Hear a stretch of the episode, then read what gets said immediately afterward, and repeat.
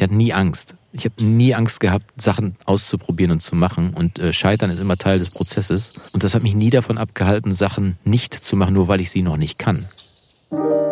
Hey und herzlich willkommen zu drei Fragen von Elvis, meinem Podcast und inneren Kompass, den mir mein damals sechsjähriger Sohn Elvis vor einiger Zeit schenkte, als er mir diese drei Fragen eines Morgens unangekündigt auf einen Zettel schrieb. Das machst du gerne. Was kannst du gut? Und was findest du cool? Mit diesen Fragen treffe ich heute meinen Freund Jonas Wagner. Und an keinem Intro habe ich bisher so lange gefeilt wie an diesem. Ich hätte ihn ja gerne als sehr erfolgreichen Künstlermanager vorgestellt. Als Macher und Begleiter von langjährigen, großen Karrieren, vor allem im Comedy-Bereich. Und hätte wahrheitsgemäß direkt ein paar schillernde Namen droppen können. Aber die Trophäen im Außen sind ihm gar nicht so wichtig. Das kenne ich sonst ganz anders in diesem Metier. Und vielleicht mag ich ihn deshalb so gerne und darf ihn auch des Öfteren um Rat und seine Meinung fragen, wenn es um neue Ideen meinerseits geht. Um darüber hinaus stets im Kontakt mit seinem großen Musikerherz zu bleiben, hat Jonas mit dem Recording-Blog und viel Herzblut noch einen erfolgreichen YouTube-Channel aufgebaut, auf dem er aufstrebende Musikproduzenten und denen, die es schon immer mal werden wollten, wertvolle Tipps und Anregungen gibt und sie ermutigt, genau jetzt ihrer Leidenschaft nachzugehen. Wo kommt er her? Was treibt diesen Jonas Wagner an? Und gibt ihm Sinn und sein Warum im Leben? Darüber sprachen wir bereits des Öfteren in der Dorfkneipe in unserem Vorort. Und jetzt endlich auch unter Zeugen an einem Nachmittag in der Natur. Hallo, lieber Jonas. Lieber Jan, vielen Dank für die Einladung. Lieber Jonas, Jonas Wagner, so habe ich dich damals kennengelernt. Schön, wenn man einen Künstlernamen hat, ne? Ich wusste. Darf man eigentlich sagen, wie du wirklich heißt? Das äh, tut hier nichts zur Sache. Es äh, ja, gut, verbessert schade. oder verschlechtert die Folge nicht. Ich kann dir aber sagen, wie es zu dem Namen kam. Ja. Äh, ich bin großer Beatles-Fan hm. und hatte mal irgendwie in einer Geschichte gehört, dass die Beatles sich kurz bevor sie sich Beatles genannt haben, alle mal so, so Namen gegeben haben, wie man das so in den 60ern gemacht hat. Ah, okay. Äh, und McCartney hatte dann auch so einen Namen, äh, Johnny, Johnny Lamour oder so ähnlich irgendwie, oder immer so in der, in der Art auf jeden Fall. Und dann kam es so, dass wir in der, in der späten Adoleszenz, kurz vorm Ende des Abiturs, uns dann auch Namen gaben, weil wir dann äh, in der örtlichen Disco drei Dörfer weiter, nämlich im Dorf Münsterland in Lechten unterwegs waren. Und zu der Zeit, ähm, da gab es die Werbung von BP, Pizza für Jonas Wagner. Richtig. Und weil den ja nie einer gesehen hat, Ah, okay. Äh, und wir damals eine Comedy-Kapelle waren, bevor es den Begriff Comedy gab, äh, wurde gesagt, das ist übrigens Jonas Wagner aus dem zehnten Stock. Und dann haben alle komisch geguckt und dann, äh, seitdem nennt mich nur noch meine Mutter bei meinem normalen ja. Namen.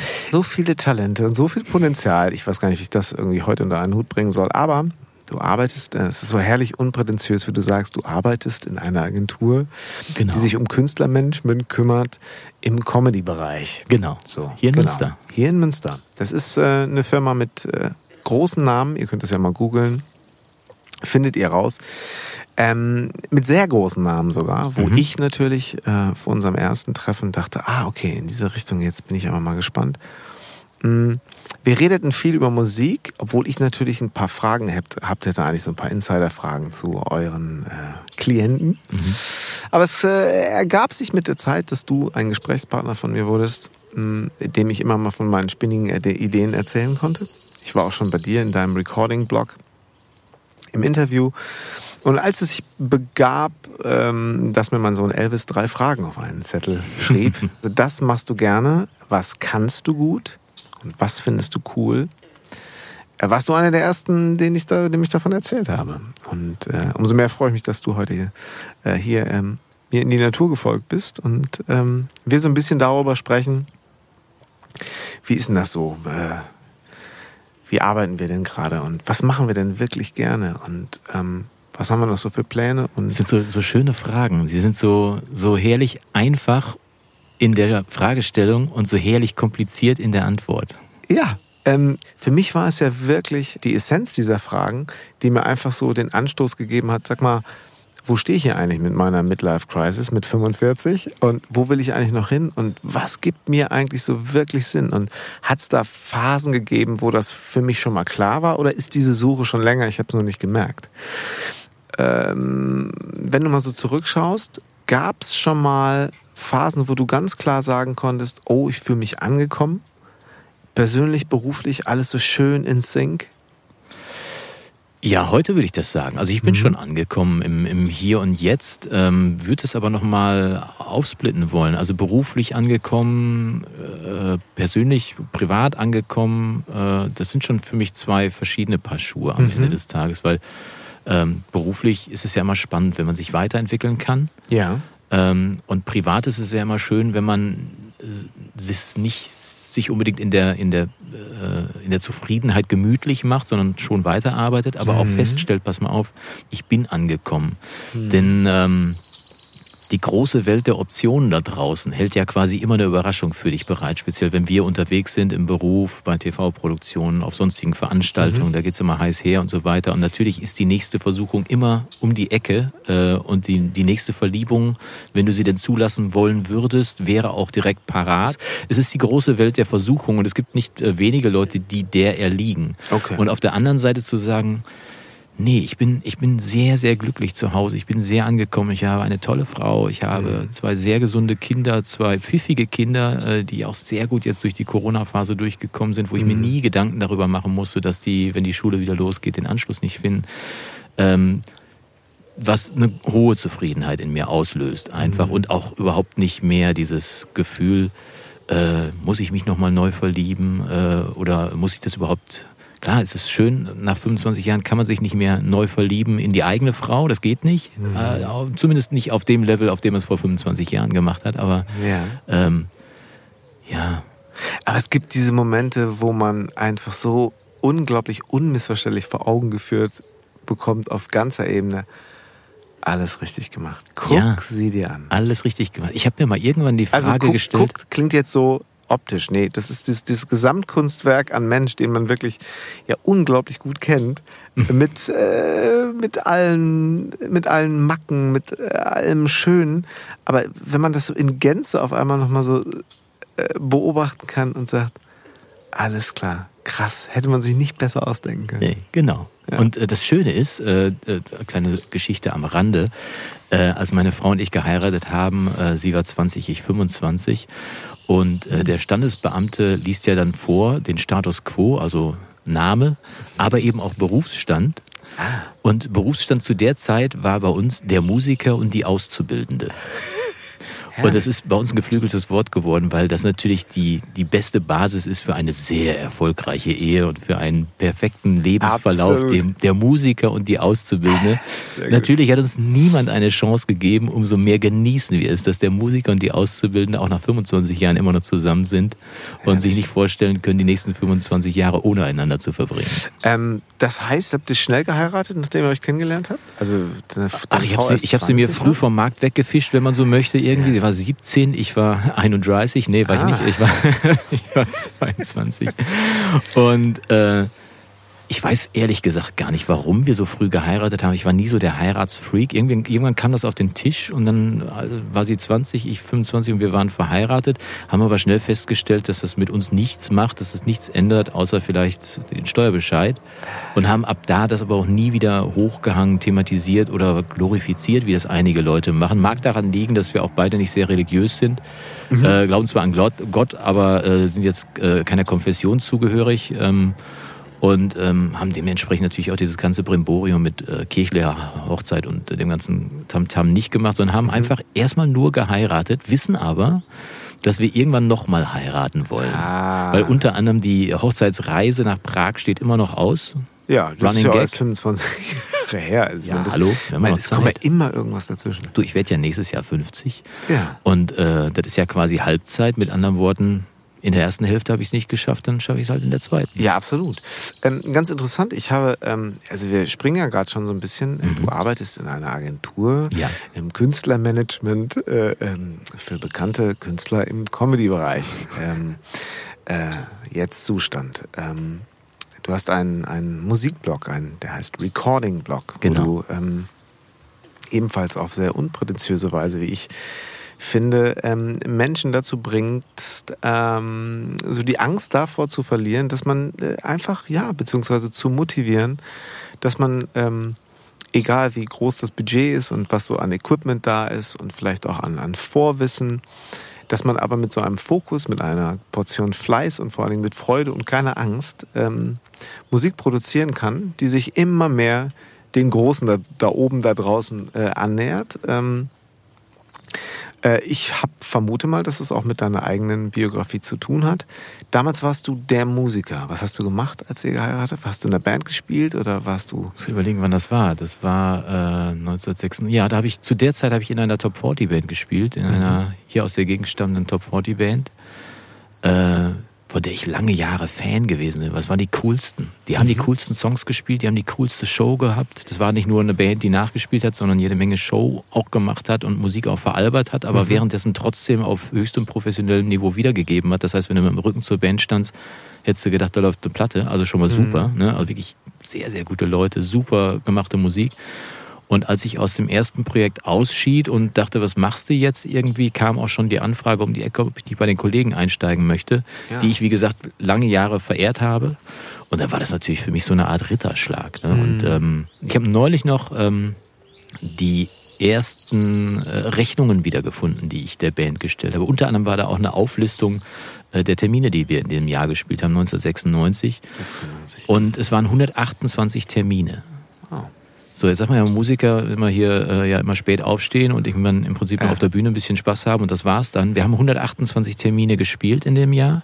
Wir haben in jeder Woche zwei Stücke vorbereitet, zwei neue mhm. Stücke, die jeweils in die Charts gekommen sind. Mit anderen Worten, zwei Tage mindestens Probe Vorbereitung, ein Tag Probe, Song einstudieren und dann am Wochenende spielen. Mit anderen Worten, 50 äh, mal drei Tage Aufwand pro Woche sind 150. Mhm 128 Tage on the road, dann nochmal jeweils einen Tag reingerechnet, wo man irgendwie versucht, wieder in den alten Tagesrhythmus reinzukommen. Mhm. Mit anderen Worten, in den Jahren da, äh, in den fünf Jahren, in denen ich da gearbeitet habe, da war wenig nebenbei möglich. Ja. Mit dem Ergebnis allerdings, dass mein Hobby Musik mir dann nach fünf Jahren tatsächlich auch mehr oder weniger zum Halse heraushing. Ich habe dann mhm. Mehrere Jahre die Gitarre gar nicht angefasst. Das ist so ein Thema. Das höre ich mhm. jetzt nicht zum ersten Mal. Ich kenne es natürlich so ein bisschen aus unseren äh, Unterhaltungen, die wir dazu auch schon hatten. Ähm, Finde ich auch sehr interessant.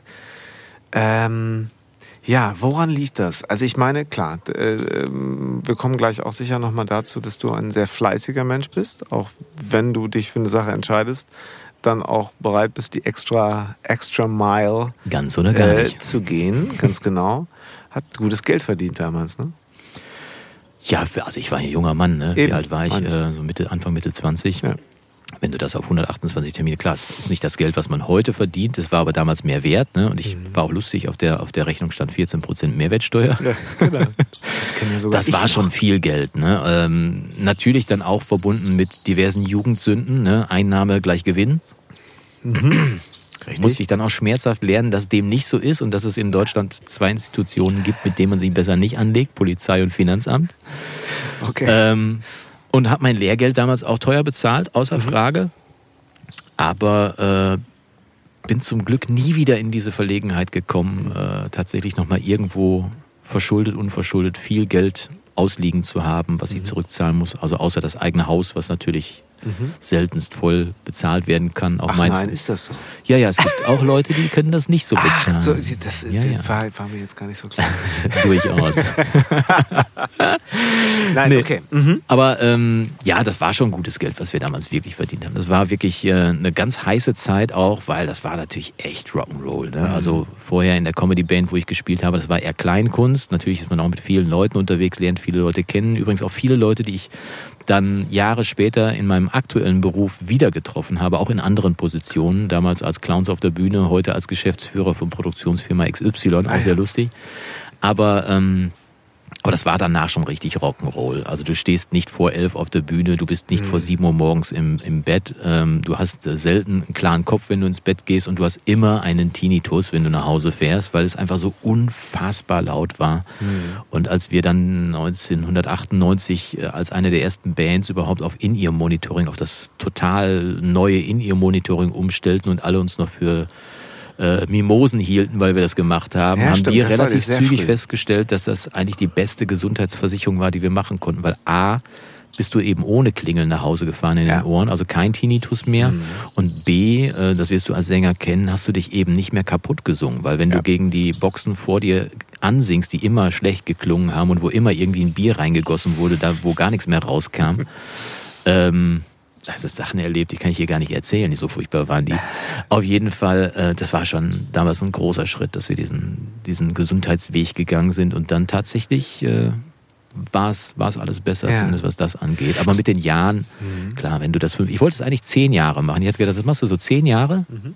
Und bis dahin hast du dir dann einen anderen Job gesucht. Weil ah, ich gedacht habe, ja, weil ich gedacht habe, ähm, zehn Jahre bist du so Mitte 30, dann ist das noch okay. Mhm. Äh, aber du willst natürlich nicht mit 50 oder mit 60 das noch machen müssen und dann vor irgendwelchen Jugendlichen I Want It That Way singen von den mhm. Backstreet Boys. Ich weiß, so, dass die Leute dir das nicht mehr abkaufen. Mhm. Ne? Und äh, es sind dann am Ende des Tages fünf Jahre geworden, weil ich dann eben in die Agentur eingestiegen bin, noch in die Vorläuferorganisation, möchte man so sagen, eine andere Agentur, mhm. da als, ähm, ja, erst als Runner, mhm. dann als äh, Tourmanager, dann als Produktionsleiter, dann als Künstlerbetreuer, einmal durch die Instanzen durch, um dann irgendwann Geschäftsführer zu werden. Und das mit Geil, zwei Ausbildungen, mit zwei abgeschlossenen Geil. Ausbildungen. Ich habe nämlich ein Abitur und ich habe einen Führerschein. Das ist auch meine Standardaussage, die ich, äh, die ich immer gebe.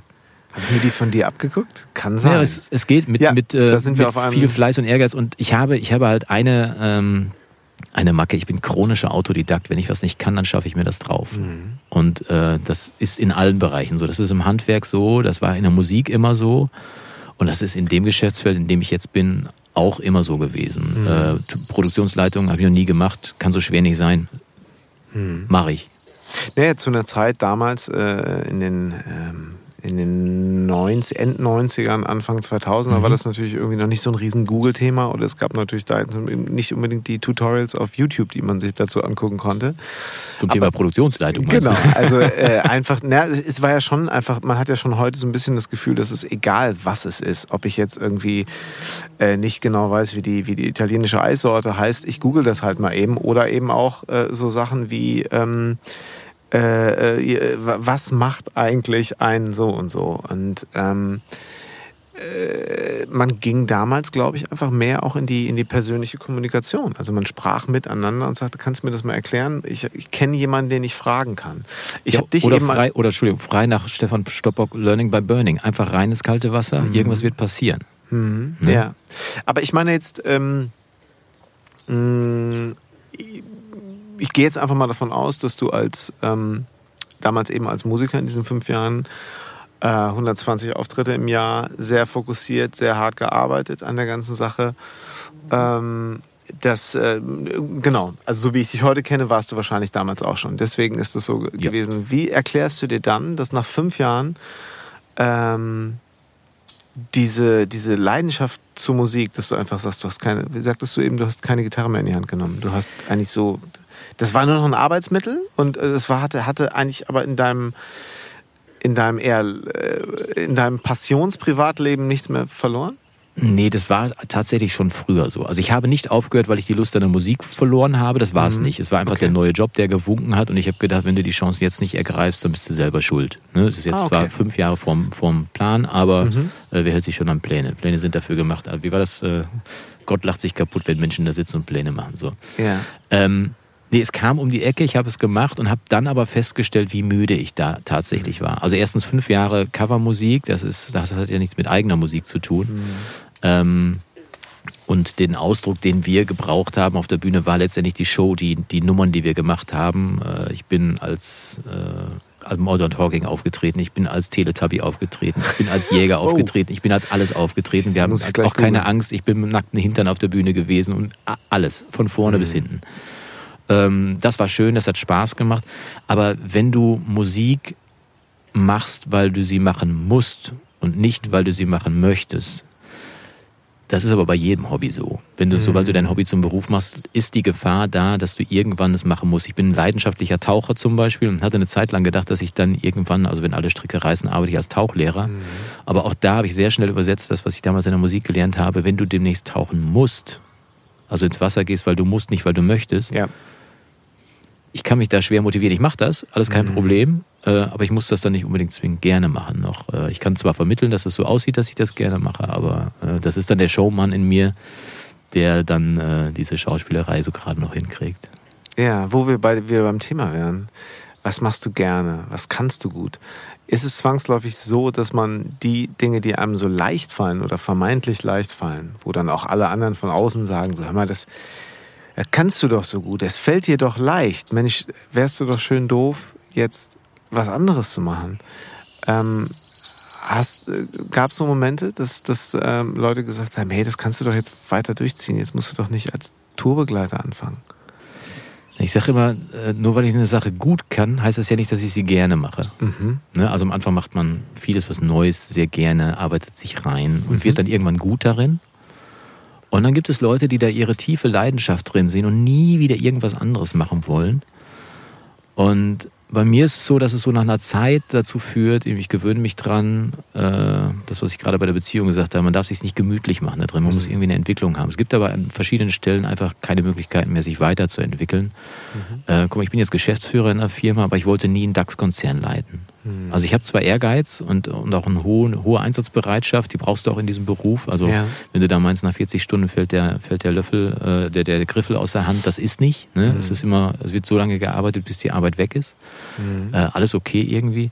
Aber dieses, äh, diese Selbstgeißelung, die die Kollegen da in den obersten Etagen machen, äh, die ist mir fremd. Dafür bin ich einfach auch mittlerweile viel zu gerne zu Hause. So gerne wie ich früher mhm. viel unterwegs gewesen bin, wirklich gerne viel unterwegs gewesen bin, unfassbar viel Auto gefahren bin, lange lange Strecken, mhm. nachts.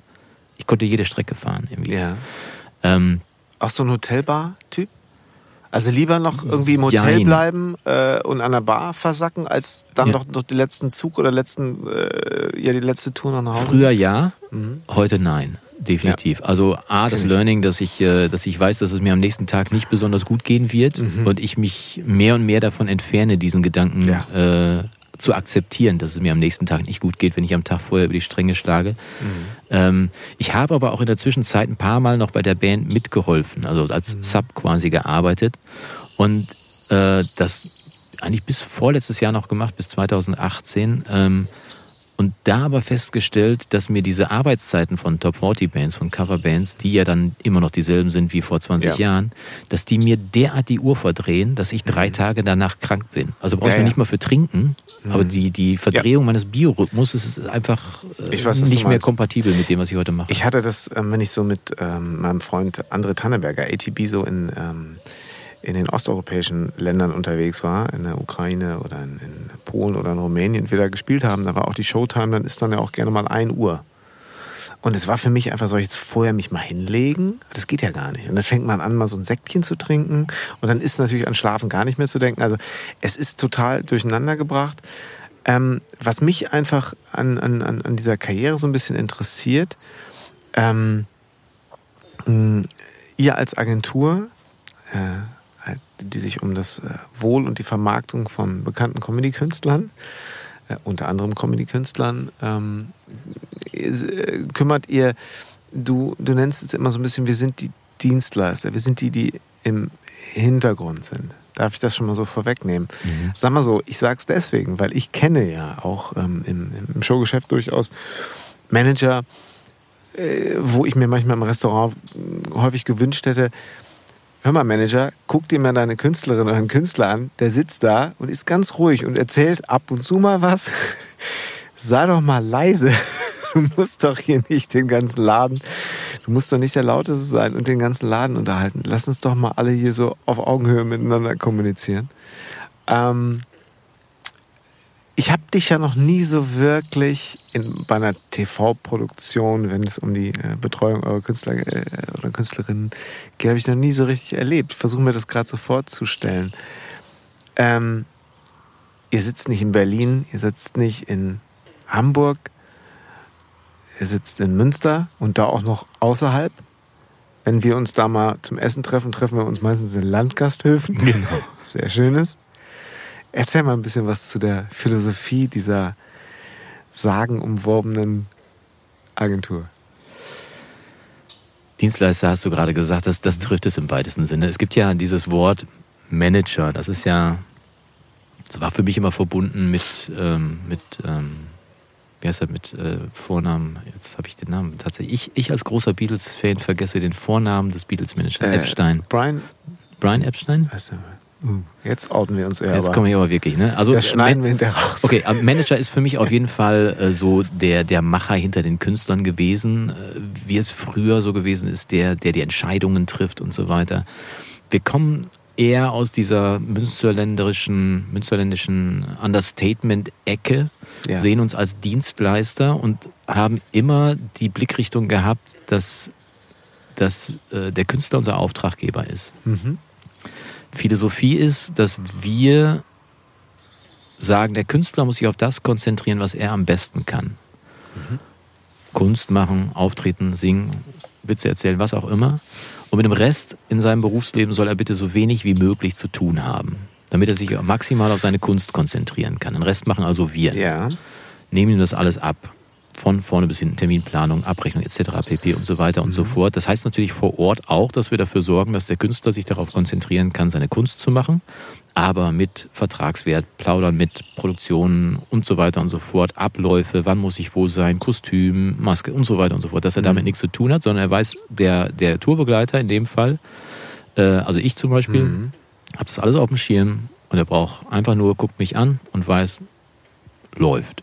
Super. Das hat aber auch damit zu tun, dass wir uns betrachten als die Leute im Hintergrund. Wir sind die Leute im Schatten. Das ist mhm. unsere Philosophie. Das mhm. heißt, wir sind nicht lauter als unsere Künstler. Mhm. Und zwar weder akustisch noch optisch.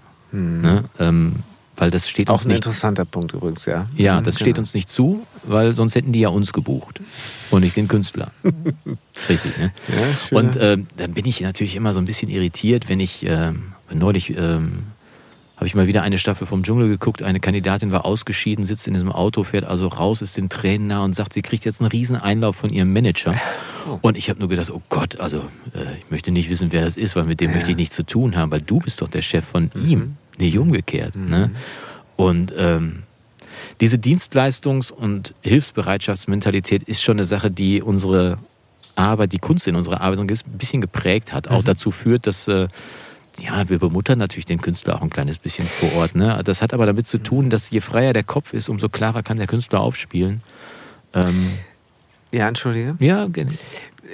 Ich habe so eine, sag mal so, es gibt, äh, ist ja so ein bisschen so ein fließender Übergang. Es gibt ja so ähm, die Künstlerinnen und die, die, die Künstler, wo es äh, auf der einen Seite ja so ein bisschen ähm, Sicherheit geben am Set und so weiter. Ähm, ist alles cool, ich habe ein Auge drauf. Natürlich habe ich auch auf den Monitor geschaut. Sieht gut aus, können wir so machen. Oder warte mal, da müssen wir noch machen. Gibt unheimlich viel Sicherheit.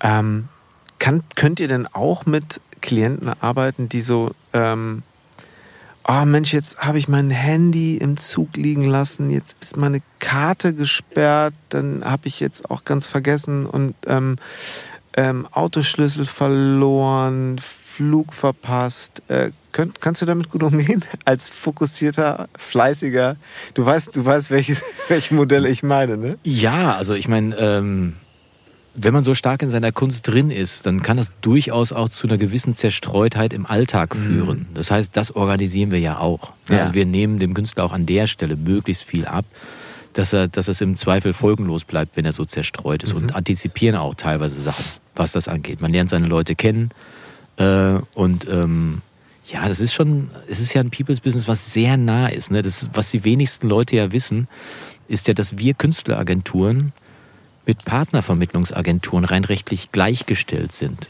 Ah, okay. Das heißt, du hast ja, wenn du einen Mietvertrag abschließt, hast du drei Monate Mietkündigungsfrist. Mhm. Ne? Aber eine Partnervermittlungsagentur und ein Managementverhältnis kann man bei Verlust des Vertrauens sofort auflösen. Mit anderen Worten, mein bestes Kapital ist ja, dass ich gut arbeite, zuverlässig arbeite und äh, immer auf vertrauensvoller Basis eng mit dem Künstler zusammenarbeite, mhm. weil dann gibt es keinen Grund, diesen Zug zu machen, von mir wegzugehen. Ne? Also ist das mein, mein Kapital quasi, mhm. nah am Künstler dran zu sein, dafür zu sorgen, dass es ihm gut geht. Und das heißt natürlich nicht, dass ich mich ausnutzen lassen möchte in der mhm. Form. Es gibt durchaus auch sicherlich Menschen, die dann irgendwie das ausnutzen wollen würden. Da sind wir aber in der komfortablen Lage, dass wir nur mit Menschen arbeiten, die nett sind. Hm. Ja, ja, auch Schön, da ne? sprachen wir schon mal drüber. Ja.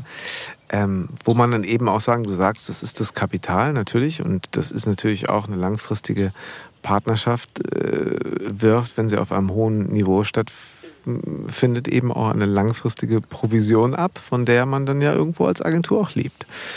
Ähm, Frage, ist das der Antrieb? Oder ist es tatsächlich auch dieses Gefühl, ähm, ich kenne das so ein bisschen, wenn man jemandem so die, die Sorgen und Ängste, die man selber von sich, von sich selber kennt oder vielleicht aus einer Zeit beruflich oder persönlich kennt, wenn man, ähm, wenn man merkt, dass man die anderen Menschen auch auf professioneller Ebene relativ einfach nehmen kann mit so ein paar Handgriffen. Ist das so ein Gefühl, was, was dich antreibt da? Oder ist es tatsächlich dieses komm, nächste Deal? Nee, tatsächlich nicht. Also der nächste Deal treibt mich schon lange nicht mehr an. Mhm. Ähm, nee, ich freue mich einfach, wenn es anderen Menschen gut geht. Gut, ich aber das ist so ungefähr das, was ich meinte. Ja, ja, also ich, ich habe mal gesagt, eine, ja, eine meiner, mhm. eine meiner aus subjektiver Sicht heraus besten Eigenschaften ist, dass ich überhaupt nicht neidisch bin. Also ich bin ein wirklich völlig oh. unneidischer Mensch. Also ähm, viele unserer Künstler haben sehr viel Geld verdient schon mit ihrer Kunst, können sich die tollsten Sachen kaufen und so weiter. Und ich konnte einfach immer nur gönnen und mich freuen, dass es so gekommen ist. Oh, Weil, das, also könnte, A, das könnte dein Erfolgsrezept sein. Ich weiß es nicht, aber A, ich habe es ja gerade am Anfang schon gesagt, mir geht's gut und ich mhm. bin sehr, sehr glücklich und zufrieden. Ähm, ich brauche keine 17 Porsches. Äh, ich weiß, dass das andere Leute glücklich macht und freue mich dafür, wenn es möglich ist. Ich brauche es nicht. Mhm. Ähm, aber Hast ich kann mich ausprobiert? Äh, ich bin mal einen Porsche gefahren, ja, äh, und habe ihn wieder zurückgegeben mit den Worten: zu schnell, zu laut kann ich nicht. Sehr schön. Äh, ich fahre gerne Auto, ich fahre auch viel und schnell Auto und so weiter, aber ein Porsche ist einfach eine komplett andere, also dieser Porsche in dem Fall, war eine komplett andere Liga. Das äh, auf dem Niveau war ich leider nicht mehr kompatibel mit dem Fahrzeug. Ah, ja. Und ähm, aber das ist, glaube ich, eine Sache, wo ich mich dann natürlich mit, mit Leuten umgeben kann und denen jetzt eben nicht beweisen muss, äh, als gescheiterter Musiker, dass ich eigentlich viel besser Gitarre spiele oder die lustigeren Witze kann und, und, äh, und insgesamt auch besser singe oder sonst was irgendwie. Ähm, sicherlich eine Sache, die man das ein oder andere Mal bei anderen Kollegen beobachtet. Mhm. Ne? Ähm, wo dieses Verhältnis zwischen Künstler und Agent dann durchaus mal durcheinander gerät. Ähm, aber für mich persönlich kam das nie in Frage, weil am Ende des Tages auch da wieder der Dienstleister. Ich bin nicht derjenige, der sich dann in den Vordergrund spielt. Ich mhm. kann das, wenn es gefordert ist, aber in der Situation ist es nicht angebracht und dementsprechend lasse ich das dann auch. Wenn es gefordert ist, das ist also, äh, magst du das mal beschreiben, wie das zum Beispiel, ähm, wie das zum Beispiel so an so einem, also ich sage jetzt einfach mal, äh, es ist wieder eine große Comedy-Show äh, im Fernsehen. Die wird ja produziert und es äh, gibt ja sehr erfolgreiche Formate, wo Klienten von euch ähm, dann auch zugegen sind und du dabei bist. Mhm. Gibt es dann so, äh, du bist eigentlich so der, der Schattenmann und dann gibt es so Momente, wo man mal kurz so dazwischen funken muss. Wie, wie kann sowas aussehen? Ähm, das sieht so aus, dass ich mir relativ früh eine ich nenne es immer natürliche Autorität zugelegt habe. Mhm. Ähm, ich weiß nicht genau, wann und wie ich das gemacht habe. Ich weiß, ich habe im Zivildienst habe ich mit ähm, mit behinderten Menschen gearbeitet und ähm, habe es damals geschafft, über den Ton meiner Stimme klarzumachen, in welcher Verfassung ich mich gerade befinde. Also, mhm. dass es die, die äh, eingeschränkten Menschen gemerkt haben, ob ich das jetzt ernst meine, ob ich einen Spaß mache, ob es jetzt wirklich Schluss ist mit Quatsch machen und so weiter und so fort. Und konnte das, glaube ich, ganz gut transportieren in mein Berufsleben. Mhm. Äh, und da ziemlich klar machen durch, durch selbstbewusstes Auftreten, Mhm. Natürlich auch gefüttert durch jede Menge Erfahrung und so weiter, aber ganz klar machen, äh, was mal auf, ähm, Spielchen ist jetzt gerade nicht. Äh, jetzt reden wir gerade aus und wenn wir damit fertig sind, können wir gleich wieder Späßchen machen. Und jetzt ah, sind wir mal kurz professionell. Ich jetzt gerade so ja, ich kann mir das gerade lebhaft vorstellen, wie du so gerade auch vor mir sitzt. Ja, ja. und, wir, und, äh, und ähm, dabei aber nie, also die Professionalität zu erhalten, dabei aber nie ausfällig zu werden oder sonst was, mhm. sondern immer professionell nah am Thema, lösungsorientiert und danach dann auch wieder Augenzwinkern und sagen, siehste, haben wir doch gut geschafft, jetzt können wir wieder ein Späßchen machen. Mhm. Tja, und so kriegt man es das hin, dass man sich jahrelang immer wieder sieht und sagt, ja, wir hatten da auch schon mal hier und da so kleine, aber die haben wir immer gut gelöst, auf beiden Seiten. Das ist interessant. was ich eben gerade noch, was mir einfiel, ähm, auch da ähm, dieser Switch äh, von dir zum einen Künstler zu sein, äh, Künstler dann eben aber auch auf dem Weg nach oben zu, zu, zu begleiten, ähm, vielleicht auch davor zu bewahren, dass der Weg nach unten äh, sich schneller ähm, als, als gewünscht einstellt. Oder eben, ja, einfach so Talsohlen, die man, glaube ich, ganz normal einfach mal durchschreiten muss. Deine Definition von Erfolg, kannst du das, Erfolg? kannst du das sagen? Ach Gott, es gibt so viele Facetten von Erfolg. Mhm. Ähm ich weiß, deswegen ist es auch so ein, äh, so ein Thema, da kann man ja Abendfilmen, oder hat man auch früher immer schon Abendfilme drüber. Ich habe das äh, immer mal versucht, ob man das nicht zusammenfassen kann, in so einer, ähm, äh, ob man das nicht so ein bisschen runterdampfen kann. Fällt dir dazu was ein? Ja, es gibt ja den, den, den offen, offensichtlichen Erfolg, ähm, nimm einen Künstler, der seit 20 Jahren am Markt ist, geschätzt mhm. ist in Kollegenkreisen, ähm, über dessen Witze auch heute noch gelacht wird. Äh, der Mann ist erfolgreich. Mhm. Äh, in dem Bereich. Ob der privat erfolgreich ist, müsste er dir beantworten, mhm. weil da vielleicht andere Spielregeln gelten weil er da mit anderen Menschen zu tun hat und so weiter. Das heißt also, so, man muss es sehr differenzieren. Also beruflich würde ich sagen, klar, der offensichtliche Erfolg ist sicherlich oft ein wirtschaftlicher. Es gibt einen persönlichen Erfolg. Es gibt äh, Künstler, die sind vielleicht nicht ganz so erfolgreich, wirtschaftlich nicht ganz so erfolgreich, die werden aber von allen Kollegen sehr geschätzt zum mhm. Beispiel. Das sind dann auch. Aber Künstler, warum werden die geschätzt? Weil die zum Beispiel immer integer sind. Genau. Ne? Also Integrität ist sicherlich ein, großer, ein großes Beispiel dafür.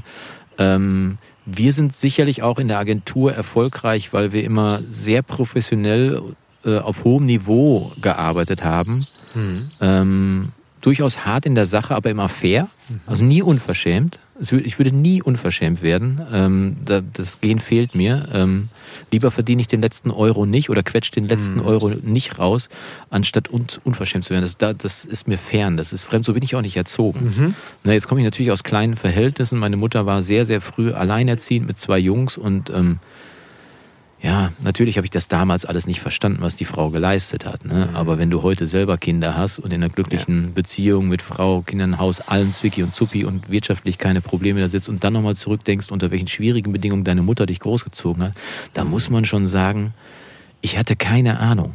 Mhm. Ich hatte wirklich keine Ahnung und musste nochmal wirklich den Hut nicht nur virtuell vor der Frau ziehen. Ne? Und ähm, unsere Mutter äh, kann natürlich heute aus ihrer Mutterhaut weiterhin nicht raus und versucht uns ständig Geld zuzustecken. Äh, oder ja. essen jung, du siehst, ja. du hast Hunger oder wie auch immer, keine Ahnung.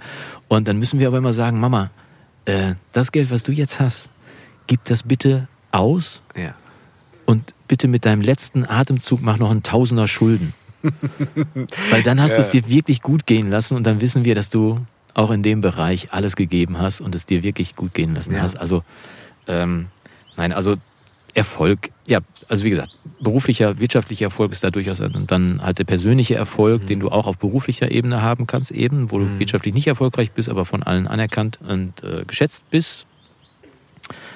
Ja, privater Erfolg, äh, da muss jeder, glaube ich, in seinen eigenen Keller gucken. Mhm. Ähm, da hat auch jeder seine eigene Definition. Ne? Der eine ist eher der Patriarch, der andere ist ein Teamplayer. Ich bin immer schon Teamplayer gewesen. Es gibt den Satz zwischen mir und meiner Frau, wir machen das hier schließlich zusammen. Schön. Ne? Mhm. Äh, und ich sage halt auch. Zusammen. Ja, wir machen ja. das hier schließlich zusammen. Good. Und ich habe aber auch als Maßgabe, dass ich immer sage, man darf nie vergessen, warum man vor vielen Jahren mal Ja gesagt hat zueinander. Mhm. Das ist mit Kindern, Alltag etc. pp. immer sehr, sehr schwer. Aber ich versuche mir das nicht jeden Tag, aber oft vorzuhalten, nicht zu vergessen, warum ich damals Ja gesagt habe. Und ich glaube, mhm äh, dass uns das dann, wenn dann irgendwann die Kinder in 10, 15 Jahren aus dem Haus sind, äh, auf dem Level gehalten hat, dass wir dann immer noch wissen, was wir miteinander anfangen wollen, mhm. wie wir unsere Zeit miteinander verbringen wollen und nicht plötzlich den Lebensinhalt verloren haben. Und wir haben nie vergessen, warum wir damals Ja gesagt haben. Ja. Okay, du sagst natürlich auch, ähm, du genießt es jetzt einfach mehr zu Hause zu sein. So. Nicht unterwegs zu sein. Mhm. Das genieße ich sehr. Ähm, Was ist jetzt der Unterschied zu nicht zu Hause und nicht unterwegs zu sein? Also Äh, beruflich jetzt? Ja, also wir waren ja wirklich viel unterwegs. ne? Ich bin Mhm. nach wie vor gerne unterwegs, äh, aber gerne einmal die Woche unterwegs und nicht gerne siebenmal die Woche unterwegs. Es Mhm. Okay. gibt Leute, die sind sehr gerne unterwegs. Äh, viele Leute sind gerne unterwegs, weil sie nicht gerne zu Hause sind. Ähm, So ein bisschen fluchtmäßig meinst du genau, fast bei mir ist es umgekehrt. Ich Mhm. bin gerne unterwegs, weil ich dann mal nicht zu Hause bin, aber mal. Ja. Ich weiß dann, ich bleibe auch mittlerweile seltenst noch über Nacht im Hotel. Ja, ja. Ähm, Ist das nicht verrückt so? Ich Ja. habe das gehabt, ich bin letzte Woche nach Hamburg gefahren und bin morgens hingefahren mit dem Auto, darf ich jetzt mal sagen. Ich war, es war irgendwie mir alles äh, noch nicht ganz geheuer. Wir sprechen im August also du hast den, 2020. den Zug vermieden. Ich habe den Zug Mhm. vermieden äh, bei Te- Außentemperaturen von 36 Grad äh, und, und so weiter. Mhm. Bin hingefahren morgens, habe eine tolle Recording-Session in einem Studio gehabt, habe dann noch ein kleines Treffen gehabt und saß wieder am Auto und es hat mir nichts ausgemacht, diese 300 Kilometer zurückzufahren. Ich habe einen Podcast gehört, Mhm. ich habe auf der Hälfte mir ein Eis geholt Und, und ich habe mich auf zu Hause gefreut. Ja. Und es war äh, ganz verrückt und es war so, dass ich sage, ey, das ist ja krass. Ich kann ja noch mit den Kindern Abendessen. Wahnsinn. Ja, das also ich ist vor acht geschafft. So, weißt du, wir konnten noch so und dann, naja, ein bisschen später ins Bett. Das ging, passte irgendwie. Zur Tagesschau zu Hause. Ja, genau. Mm, Es passte irgendwie noch ganz gut und, ähm, und äh, auf, der, auf der Fahrt zurück, ja, flogen noch mal 20 Jahre an mir vorbei, wo ich noch genau sagen konnte, wie es sich angefühlt hat, zu wissen, ah, da gehen wir heute Abend noch essen in den Laden, da wollte ich immer schon mal hin und mal gucken, wie es da so wohl ist. Und naja, morgen haben wir noch die und die Termine. Ich habe einen guten, gut gefüllten Plan, fühlt sich gut an. Nochmal auf das Thema, fühlt sich erfolgreich an. Bin ich jetzt weniger erfolgreich, dass ich mich auf zu Hause freue? Ähm, das würde wahrscheinlich jetzt zu weit führen. Ich will auch gar nicht zu viel von mir erzählen. Aber nun sagst du, du bist gerne nicht so viel unterwegs, hast dir aber jetzt mit dem Recording-Blog, bei dem ich auch schon zweimal zu Gast sein durfte, ein, ähm, äh, ja, ein zweites Standbein, wollte ich gerade sagen. Für den Ein nicht unaufwendiges Hobby, nennen wir es so. Warum, genau, sag du doch einfach, was es ist. Ist doch viel besser. Dir Ähm, zugelegt. Ja, es ist eine witzige Geschichte. Ähm, Ich habe ja gesagt, dass ich die, die Lust auf Musik total verloren hatte oder Mhm. zumindest auf mein Instrument und bin dann aber über die Jahre immer mal wieder dazu gekommen, doch mal meine alte Gitarre, meine erste Gitarre von damals immer mal wieder in die Hand zu nehmen. Ich bin ja mit, mit Rainer May groß geworden, Ah, äh, habe von ihm Zupfen gelernt. Ähm, Peter Bursch natürlich. Na klar. Dann infiziert durch, äh, durch Huey Lewis and the News und durch Prince. In den 80ern durch die großen Rockpalastkonzerte dann einfach äh, war Ja. ganz klar, okay, ich will Musiker werden. Ich war zu der Zeit erfolgreicher Leichtathlet ähm, und habe dann aber irgendwann festgestellt, dass ich, ähm, dass ich mit noch so viel Training jetzt nicht sehr viel schneller werden werde. Also ich bin, äh, kann ich verraten, ich bin eine 11.0 auf 100 gelaufen. Oh, Ja, aber da war dann auch mein Limit damals. Ne? Das Mhm. wusste ich dann auch. Also mehr geht nicht ohne, ohne gehörig mehr Aufwand und vor allem damals auch noch mit. wo äh, lag man damals so bei den deutschen Meisterschaften? Bei 10, In drei? 100 Meter war, nicht, war ich keine Nummer, aber wir waren dann schon in der Staffel über 100 Mhm. und 200 Meter. Das ist ja, äh, also oh, jetzt muss ich böswillig werden. Ich habe so eine, so eine ambivalente Einstellung zu A Cappella-Gruppen, die, die halte ich mal. Also man muss, man muss nicht äh, vier, vier Top 100, äh, ich muss das eben aufklären mit den A Cappella-Gruppen, sonst äh, war das ein Witz für die Tonne. Ich äh, habe immer bösartig gesagt, eine A Cappella-Gruppe ist meistens geformt von vier mittelmäßigen Sängern, die gut zusammen funktionieren. Ähm, und so ist es in der Staffel bei uns auch gewesen. Wir waren nicht vier Highspeed-Sprinter, aber die Kombination dieser Ja. vier hat es dann dadurch auch gemacht, dass wir unter den Top 4, 5 in Deutschland mitgelaufen sind. Und das Wow. für eine kleine Leichtathletikgemeinschaft aus äh, Coesfeld, war, das war schon nicht schlecht. Also das war nicht Oh schlecht. ja. Ich habe dann aber, wie gesagt, irgendwann gemerkt, der Aufwand wird zu hoch an der Stelle und außerdem spiele ich ja gerne Gitarre, das war damals zu Mhm. der Zeit, und habe dann Gitarre gespielt, was ja dann letztendlich auch im Weiteren zu diesem Job dann heute geführt hat. Ähm, auf jeden Fall äh, hatte ich dann, wie gesagt, die Lust ähm, an der Musik verloren. Dann irgendwann aber festgestellt, ich nehme die alte Gitarre mal wieder, hatte wieder Spaß dran und habe dann in 2014 gedacht, äh, das war gar keine Silvestervornahme, aber wie man das so am Anfang des Jahres macht, ich muss mal wieder was ändern. Ich muss mal, brauche wieder Herausforderungen. Und habe dann gedacht, weißt du was, ähm, du schreibst jetzt einfach mal jede Woche einen Song, was ja mal eben mit Links gemacht ist. Du nimmst den auf, äh, also schreibst den, komponierst den, textest den, nimmst den auf, produzierst den, mischst den, stellst den bei YouTube rein, immer mittwochs, 17 Uhr, äh, und das ein Jahr lang. Ja. Das war mein Commitment mir selbst Mhm. gegenüber und dann mit YouTube quasi auch ein öffentliches Commitment, dann zu sagen, okay, alles klar, wenn da um 17 Uhr kein Video kommt, habe ich gelost. So. Mhm.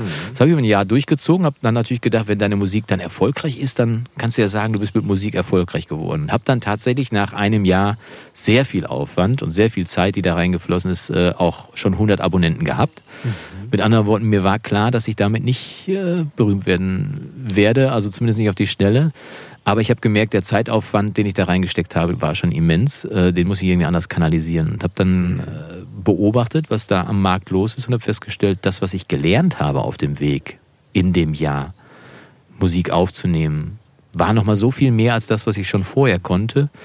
Und äh, habe dann gedacht, dann red doch einfach mal darüber, was du da gelernt hast. Und das nahm auch langsam Anlauf. Natürlich war nach einem weiteren Jahr 300 Abonnenten. Aber jetzt so nach sieben Jahren sind es jetzt über 25.000. Also es werden bald 25.000. Ich rede schon wieder zu viel. Äh, Es sind über 20.000. Es geht jetzt auf die 25.000 zu.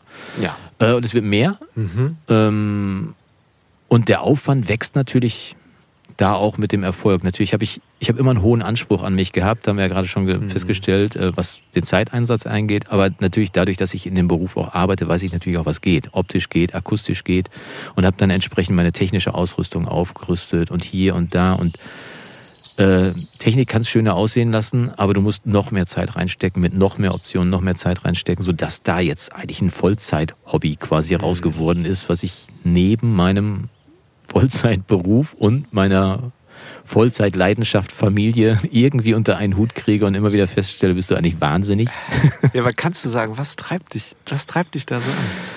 Ach, äh, die Leute äh, treiben mich. Das ist ja letztendlich das Gleiche, was mich bei den Künstlern treibt. Die Zufriedenheit der Künstler ist ein großes Glück, wenn die auf der Bühne sind, ihr Ding machen können. Und ich weiß, ich habe alles dazu beigetragen, dass die da jetzt ganz entspannt ausspielen können. Und die Zufriedenheit der Leute, denen ich dann einen Trick geben konnte, wie sie ihre Musik besser aufnehmen können. Und ich bin jetzt eigentlich erst vor kurzem drauf gekommen, was wirklich der Kern meines Kanals neu sein sollte, denn ich habe ja immer nur Tipps gegeben, wie man aufnimmt, was man macht. Aber ich habe festgestellt, es sind gar nicht die Tipps, die ich den Leuten gebe, die mich so antreiben, sondern es ist, dass ich bei den Leuten die Lust aufs Musikmachen hervorhole. Ganz viele Leute, die früher gerne Musik gemacht haben, ein Berufsleben, Familie, Haus Ja. gebaut, die dann so feststellen, jetzt habe ich wieder ein bisschen Zeit, ein bisschen Geld ist auch da.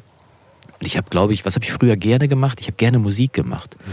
Was, was brauche ich denn dafür? Und dann kann ich Lust wecken bei denen äh, und auch den Mut schüren, das mal einfach zu machen. Ne? Das letztendlich, was mich ja immer angetrieben hat. Äh, ich hatte nie Angst. Ich habe nie Ja. Angst gehabt, Sachen auszuprobieren und zu machen. Und äh, Scheitern ist immer Teil des Prozesses. Ja.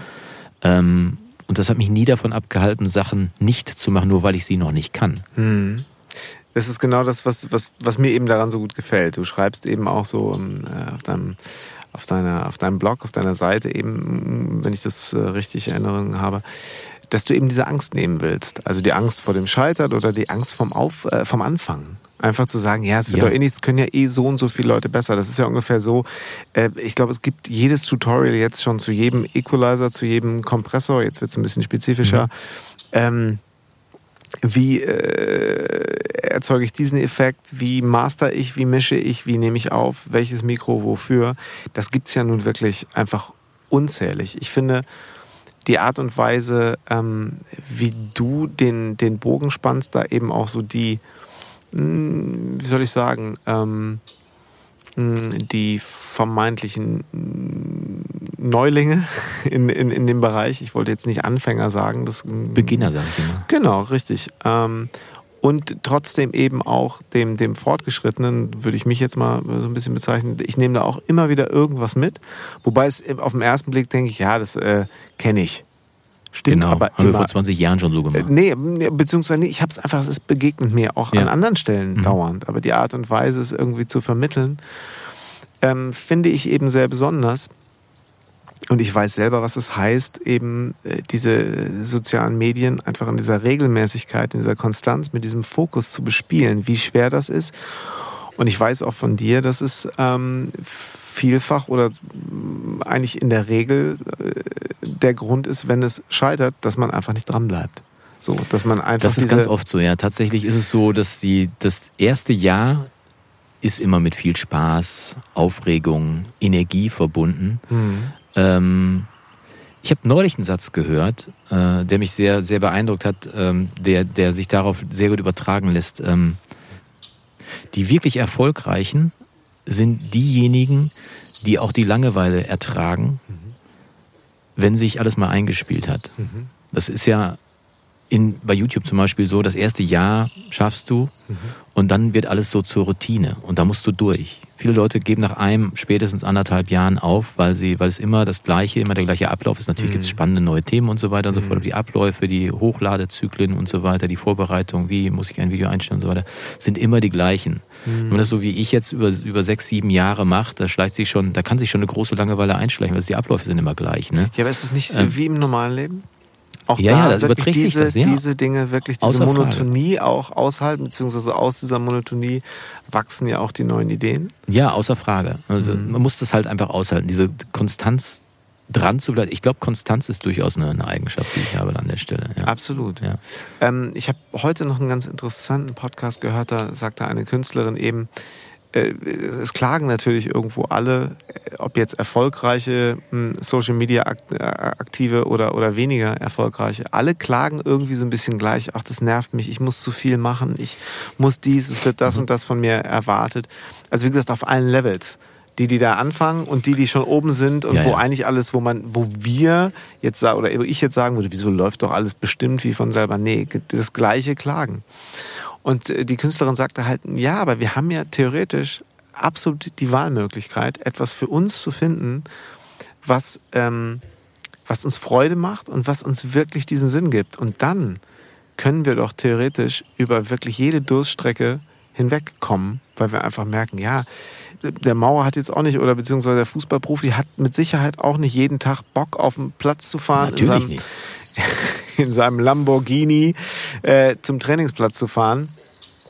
Es gibt da sicher auch solche, solche und solche Tage, aber ähm, es wird wahrscheinlich keinen wirklich erfolgreichen Fußballer geben, der nicht dann immer wieder auf dem Trainingsplatz merkt, der kleine Junge, der damals im Garten die Blumen von der Nachbarin kaputtgeschossen hat, steht jetzt hier, weil der einfach Bock hat und weil der irgendwas, eine Ausdrucksform gefunden hat, die ihm einfach zutiefst entspricht und Freude bereitet. Und ich glaube, das ist die Herausforderung auch so der, der, der Zeit von Social Media in Corona, ähm, wo das natürlich auf der einen Seite mehr wurde, wo alle Leute mehr gemacht haben, mhm. auf der anderen Seite aber auch sehr viel hinterfragt wurde, will ich das alles noch?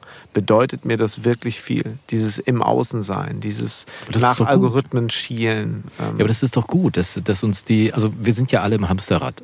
Mhm. Jeder ist in seinem Hamsterrad. Ne? Ja. Ein Freund von mir sagte mal, ein Hamsterrad sieht von innen auch aus wie eine Karriereleiter. Sehr schönes Bild übrigens. Ähm, aber wir sind alle im Hamsterrad, jeder hat seine Abläufe und so weiter. Mhm. Wir als Familienväter, äh, im Beruf hast du deine ja. Abläufe und so weiter und so fort. Und Corona hat uns tatsächlich zumindest die Gelegenheit gegeben, uns mal so, so weit zusammenzubremsen, dass wir das zumindest mal, dass wir die Zeit finden, eine Sache zu mhm. hinterfragen. Noch nicht mal, dass wir es hinterfragen, sondern zumindest die Gelegenheit und die Zeit zu gehen, eine Sache hinter zu ja. hinterfragen.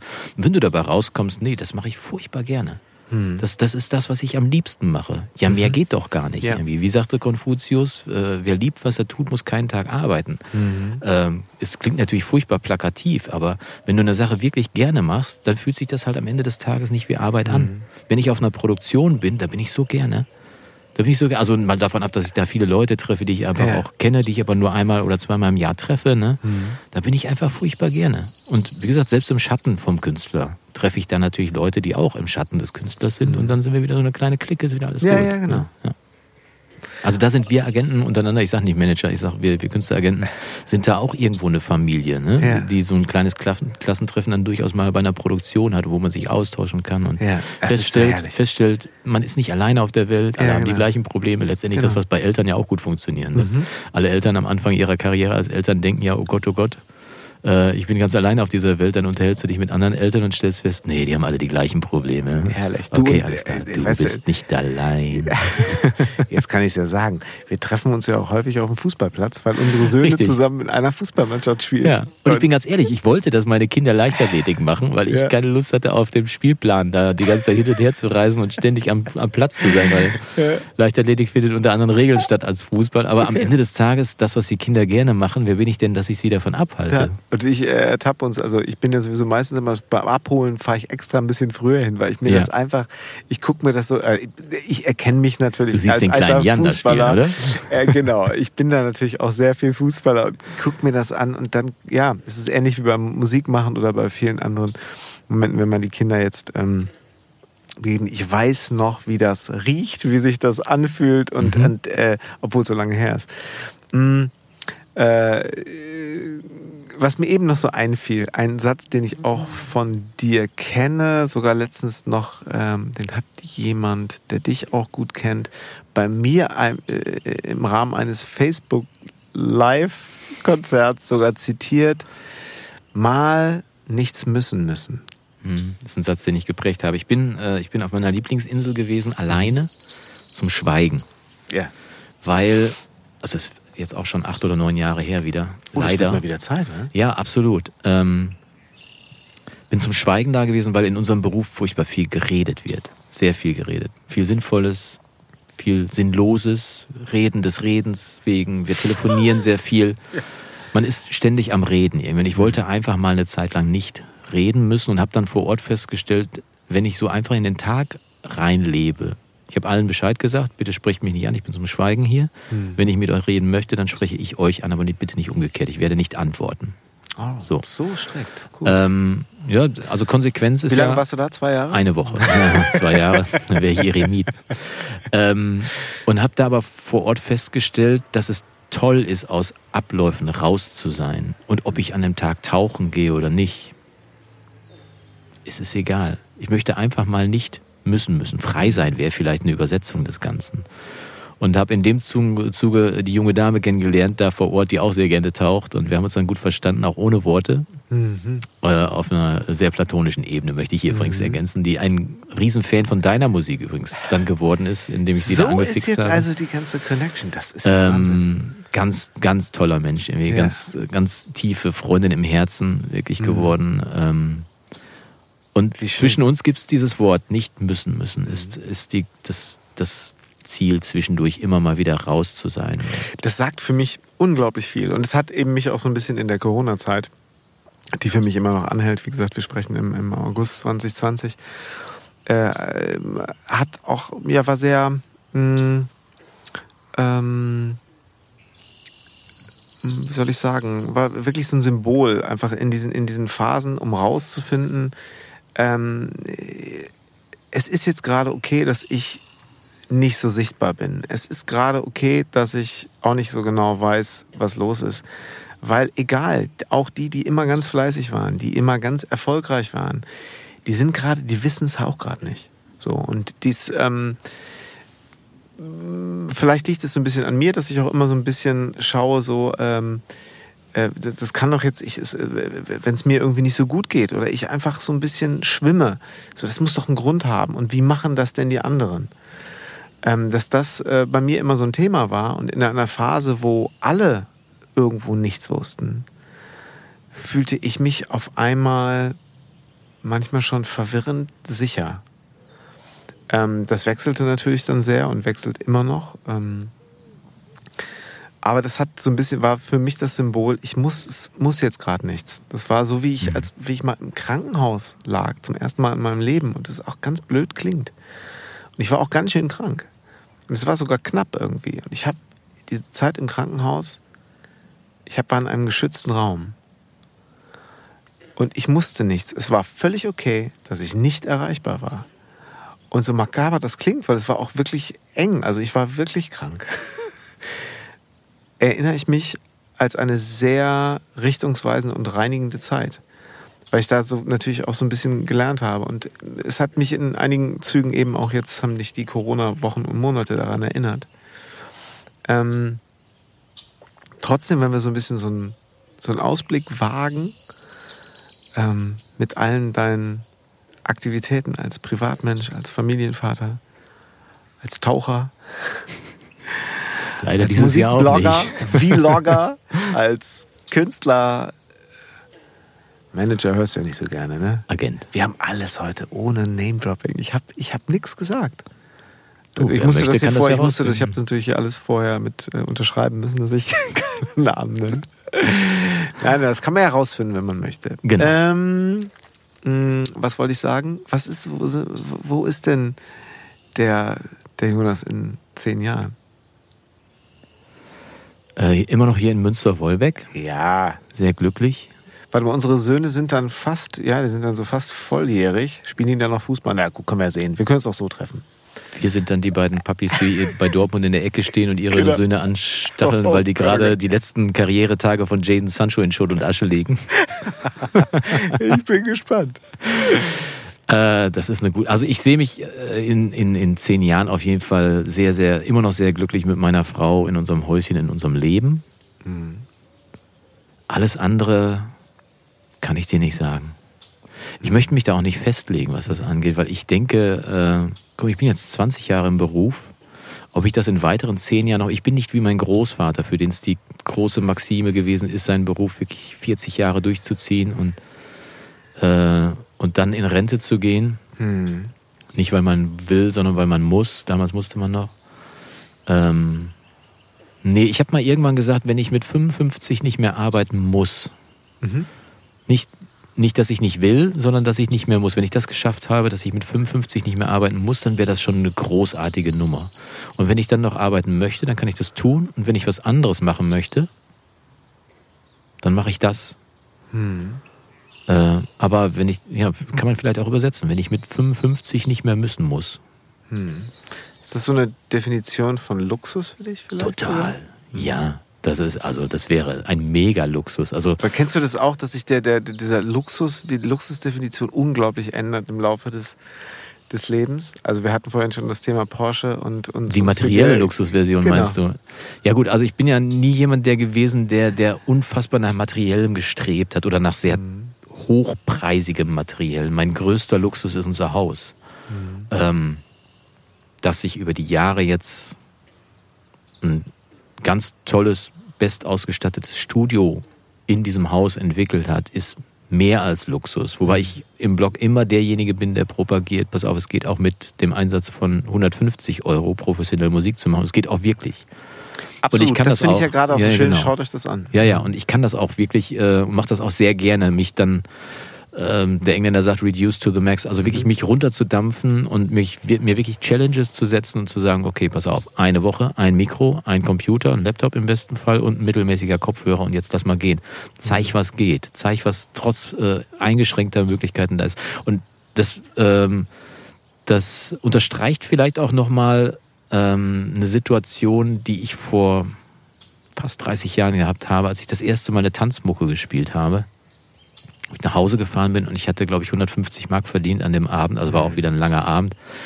Äh, hatte mit zwei Freunden, äh, übrigens mit dem Kollegen, über den wir uns kennengelernt haben, der hat damals Bass gespielt, Ah, sehr gut. ähm, Tanzmusik gemacht, bin nach Hause gefahren mit 150 Mark in der Tasche und habe da gewusst, ich bin Musiker und solange mir die Arme nicht abfaulen, werde ich nie wieder arm sein müssen. Weil ich kann immer an irgendeiner Ecke stehen, Musik machen und damit Geld verdienen. Und weil ich auch keine Angst davor habe, auch mal Musik zu machen, die mir jetzt persönlich, die ich mir jetzt persönlich nicht in den CD-Player legen würde, war mir ganz schnell klar, du musst keine Angst haben. Und dieses, dieser Gedanke, der trägt sich bis heute. Ich habe eigentlich keine Angst. Ich habe Angst, dass meine Lieben krank werden könnten.